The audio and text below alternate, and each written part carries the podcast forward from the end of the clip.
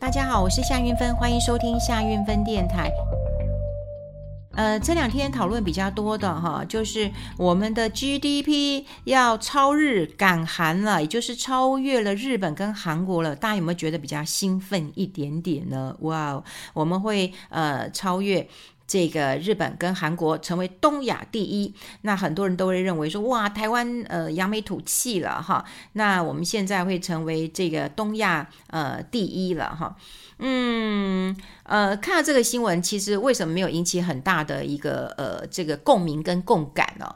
真正的关键因素其实呢是这个数字啊，大概呃二零二二年哈，我们全年的这个 GDP 啊，大概要到明年初才能够正式确定。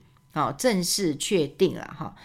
那这个嗯，但计算的一个呃方式哈，计算的一个方式哈，那大家都会想到，这有点有点复杂了哈，不知道该怎么说。但它的确是跟汇率有很大的一个关联性。那今年说实在，我们对美国都是贬值嘛，全世界的货币对美国都是贬值嘛。那可是各个国家的贬值幅度不一样。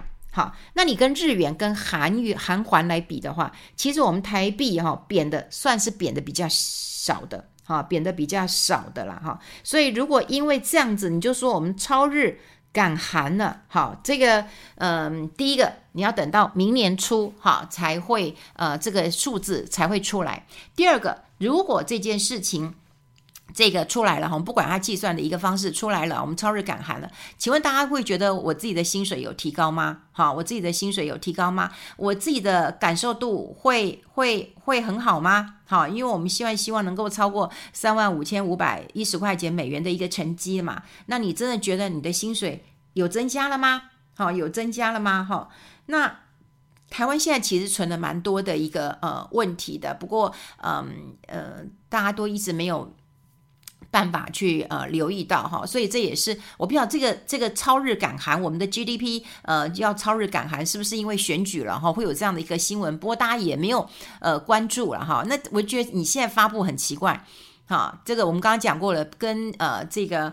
呃，美元哈，跟美元，因为其他的货币对美元都贬值，那我们贬的算是比较少一点点的哈，所以用这样的一个计算方式到底是准不准？第二个，你一定要知道人民的感受哈，因为 GDP 跟我们的薪水当然是不一样的哈，是不一样的。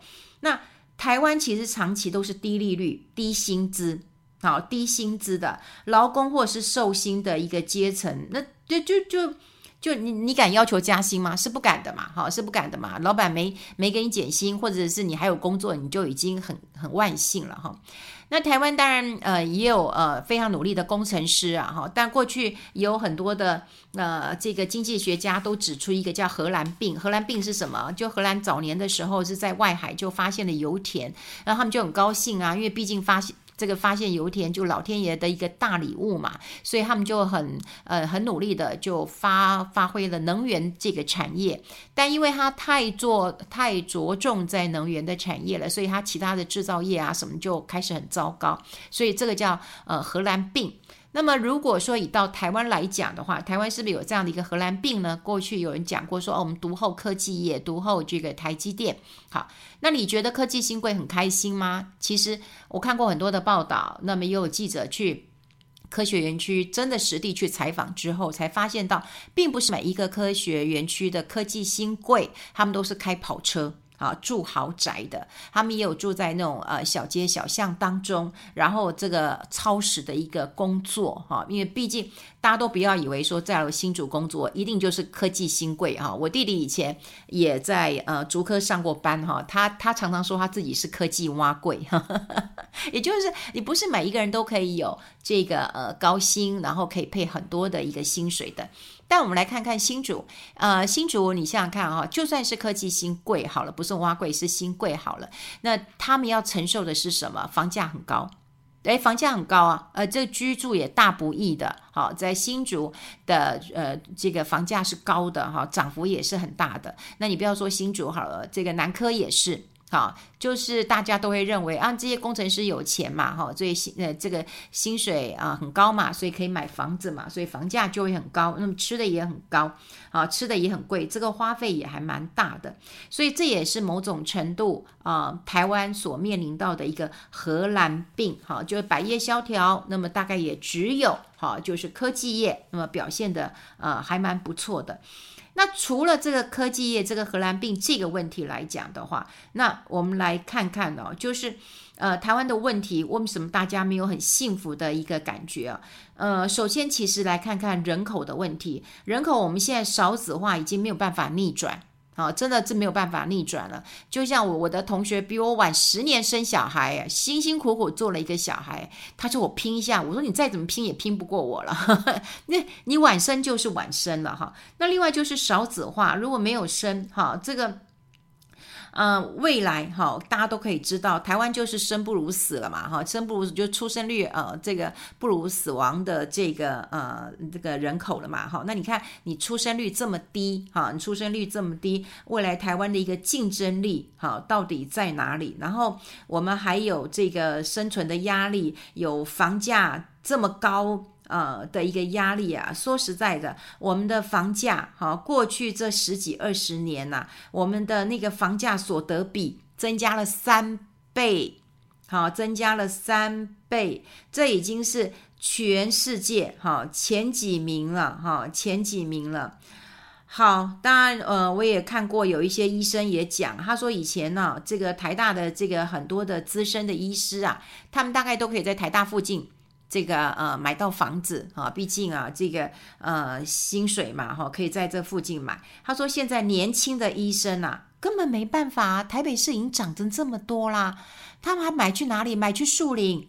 啊，好一点买板桥啊，不然就买到更远去了。所以你想想看，连如果连我们台湾认为这个医生都是高薪族群的话，那他们都买不起房子了。那你说一般的嗯中产阶级，那你说这个房子要要买去买到天边去了哈？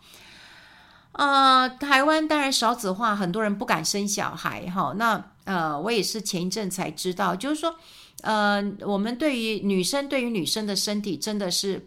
不理解的哈，真的不理解的，啊、我觉得以后我真的要倡议一下哈，因为我身边太多啊、呃，有很多的女孩子不孕啊，有人说是年纪大了，就我们原来是我们根本不知道，我们在一出生的时候，其实我们卵巢里面有多少个卵泡，有多少个卵子就已经是决定的。如果如果我们的健康检查其实有帮我们打，呃，就是呃抽个血检测一下，我今天卵子多还是少？因为每一个人呃就体质不一样，有人卵子多，有人卵子少。如果说你觉得你的卵子少，你又很想生育，你可能早一早一点年轻的时候你，你就可以去做冻卵嘛。可是如果说你今天你也不想生小孩，你就不在意了。可是卵子绝对不是跟男生一样，就哦用完了它可以再再生产哈。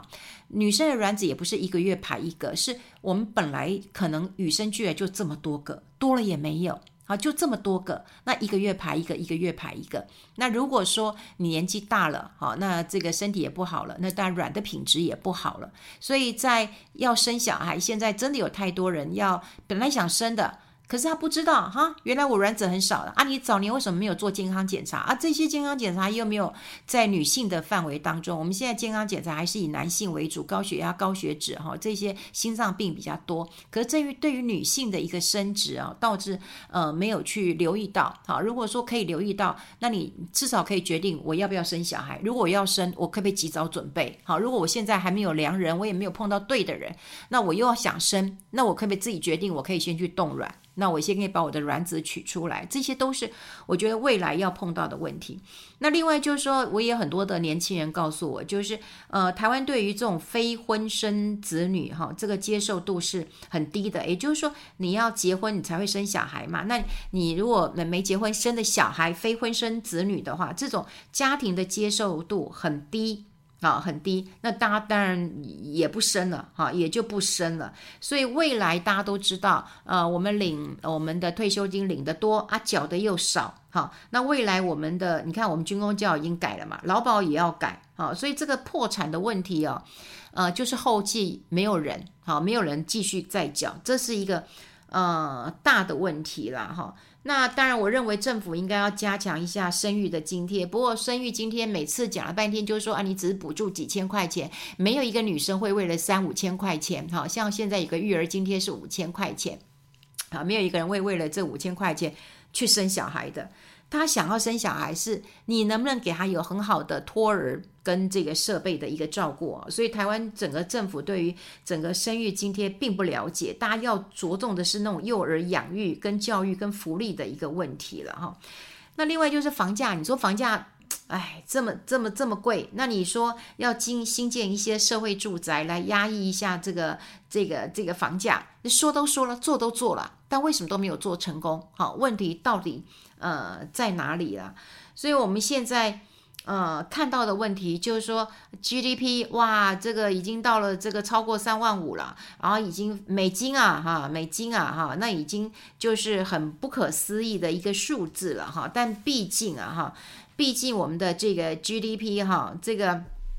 并非是我们的一个呃薪水了哈。那如果说我们今天有一个经济的一个韧性，但是我们经济的基本面真的好吗？我们的人民真的很幸福吗？真的很幸福吗？好，那所谓的幸福就是你不用担心我会不会被裁员，我会没有呃工作啊、我生了小孩会不会挤不进呃这个公托？哈，那这这些。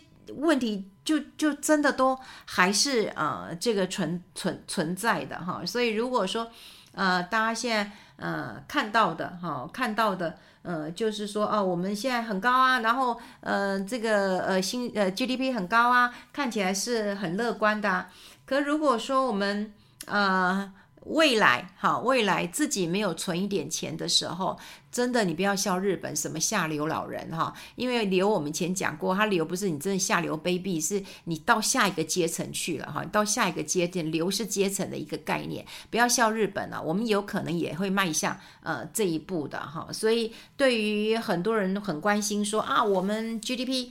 呃，不错啊，我们这个呃超日赶韩了。那我们又不是官员，官员每次讲话的时候，只要是呃台湾的股市跌，就说哦，我们跟全世界比的话，我们跌的算是不是比较轻的？好，然后如果说发生通膨，就哦跟全世界比的话，我们呃是还算还好的哈。就是说都是在比烂的时候，我们就觉得嗯，我们我们还不错。但事实上，我们如果愿意花一点。